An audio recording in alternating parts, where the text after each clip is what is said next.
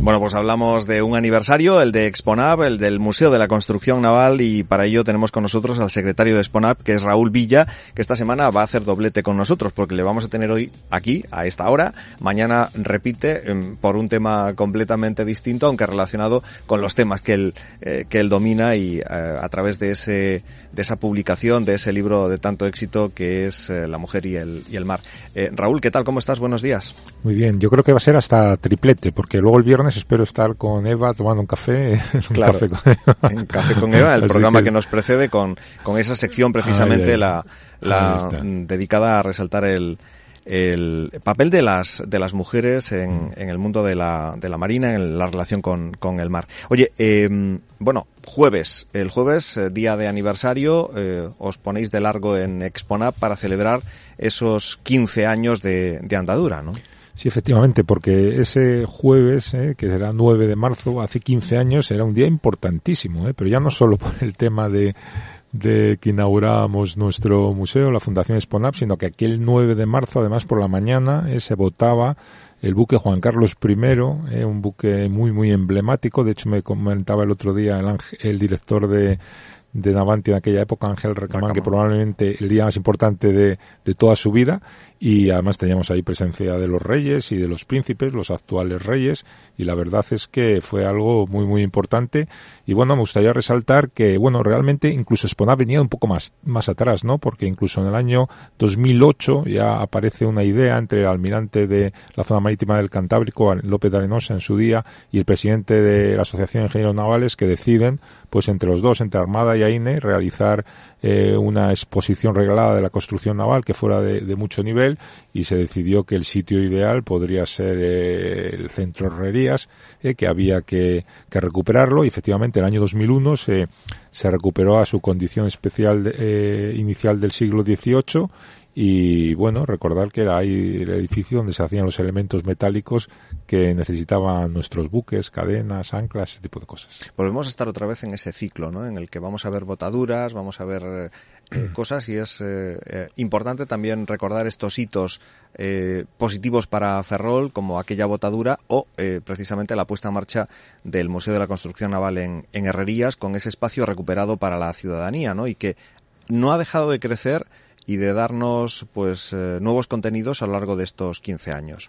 Sí, efectivamente, a lo largo de, de, todos estos años pues se han realizado muchísimas cosas, se han realizado, aparte de lo que es la exposición permanente que, que, que, que se puede ver y visitar a día a día, eh, nos convertimos en un momento determinado eh, en un museo, porque nacimos como una exposición, pero en estos 15 años hemos, hemos convertido en museo, así hemos, hemos sido reconocidos por, por la Junta de Galicia y por su presidente en su momento, en su momento que además nos consideró el mejor mm, museo de construcción naval de España y del mundo, ¿eh? eso lo dijo fijo, no lo, no lo, digo, no lo digo yo.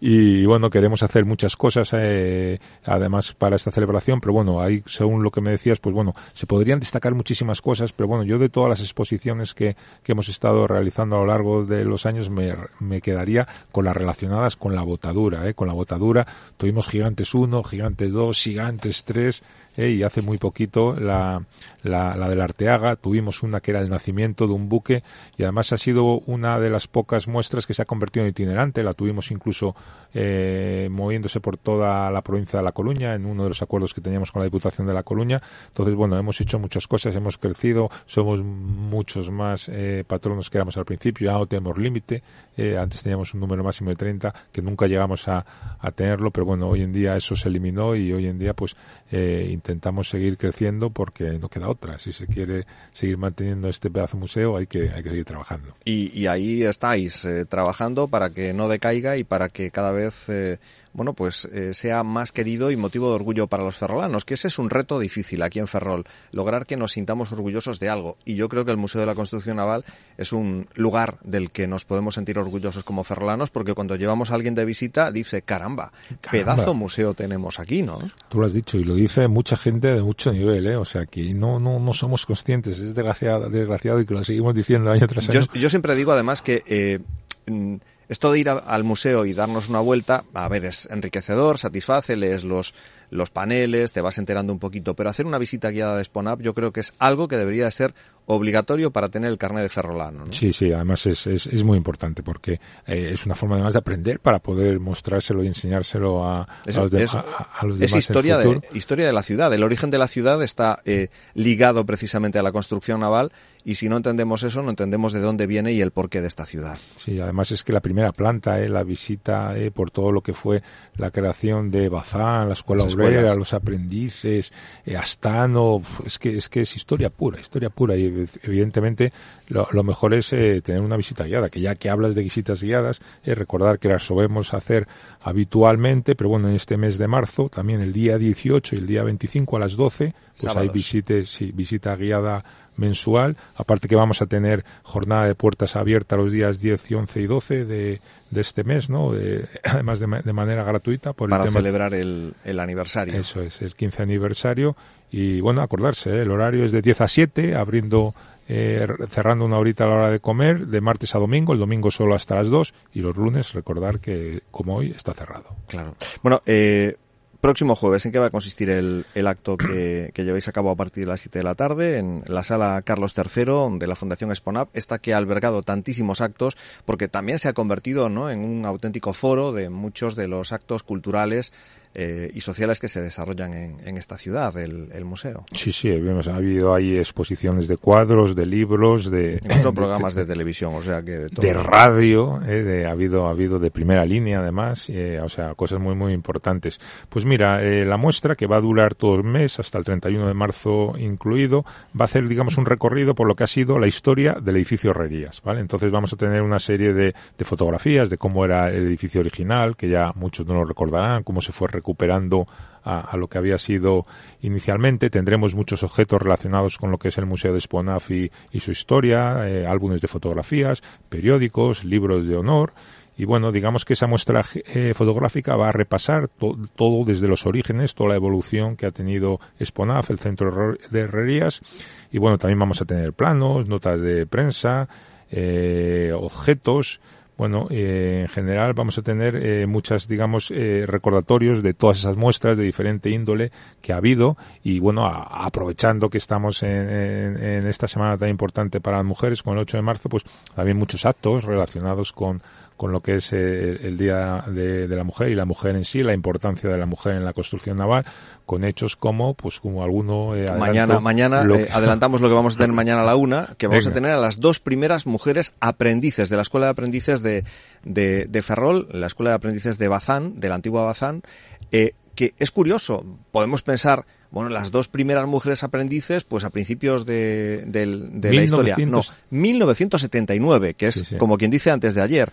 Eh, o sea que, mm, bueno, eh, se ha evolucionado, pero eh, la cosa es muy reciente, ¿no? Eh, Sí, fue es, Eh, todo, todo, digamos, la presencia de la mujer ocurre ocurre lo mismo, ¿no? Digamos que, claro, hay que centrarse que, que hay que empezar cuando llegó la democracia, pues justo unos añitos, antes, y hubo que esperar un par de años para que todo se empezara a normalizar, pero por ejemplo ese año 79-80, ese curso, también coincide, por ejemplo, con el primer año que se permite a las mujeres eh, ingresar eh, a estudiar en, en las la escuelas superiores de Marina Civil, no, en la Armada todavía un poco más, más adelante. En el 79-80 es la, la primera, las primeras mujeres en Escuela Superior de Marina Civil. De hecho, la que fue primera capitán, Mercedes Marrero, una canaria, pues eh, se había matriculado en, en, en ese año 70, 79-80. Pues aquí ocurre lo mismo. Ese año fue el primero que dos mujeres eh, ferrolanas osaron. eh, Carmen en- y Eva, que van a estar mañana con nosotros en directo aquí en el programa es, contándonos es. su experiencia de cómo fue esa llegada Eso es, eso y es. ese rechazo inicial que tuvieron por parte de algunos, ¿no? Que no de todos, Sí. los que luego a la postre fueron compañeros y que las eh, acogieron maravillosamente bien, ¿no? Sí, de todas formas ellas nos van a adelantar que ellas vivían un poco al margen todo, estaban desde el otro lado de la barrera, ellas estaban a, aprender, estaban, se querían ser operarias y lo consiguieron un año después, entonces vivieron eh, todo eso un poco de una forma ajena y sí que después con los años pues se han ido dando cuenta, ¿no? De, de todas las cosas que, que pasaron realmente y, lo, y, lo- y cosas que les fueron contando que ellas igual no veían en, en aquel momento, pero bueno, qué mejor que ellas para contárnoslo mañana que, que tienen algunas buenas anécdotas. Bueno, la verdad que eh, todo el trabajo que, has hecho con, con Bartolomé realmente eh, tiene muchísimo recorrido y yo te agradezco pues esta gentileza que tienes para con nosotros de eh, compartir tu trabajo, eh, pues dando luz pues a esas historias humanas realmente entrañables y muy significativas, ¿no? Por el momento que estamos viviendo y en el que se sigue reclamando, pues, pues el, el papel de, de, la mujer en la, en la sociedad en igualdad de, de condiciones. Se ha eh, hecho un largo camino, pero todavía queda mucho por, por, recorrer. Pero no está de más ver de dónde, de dónde se partió, ¿no? En, en aquellos orígenes de la incorporación de la mujer a, a procesos igualitarios con, con los hombres. Querido Raúl, lo dejamos aquí, deseándoos un feliz aniversario en Exponap y esperándote mañana de nuevo con ese tema que vamos a desarrollar de las primeras mujeres aprendices en la antigua Bazán. Gracias por estar con nosotros. Nada, a vosotros. Seguimos aquí en la sintonía de Radio Voz. Eh, hablábamos de ese decimoquinto aniversario de Exponavi, el Museo de la Construcción Naval, y ahora vamos a hablar.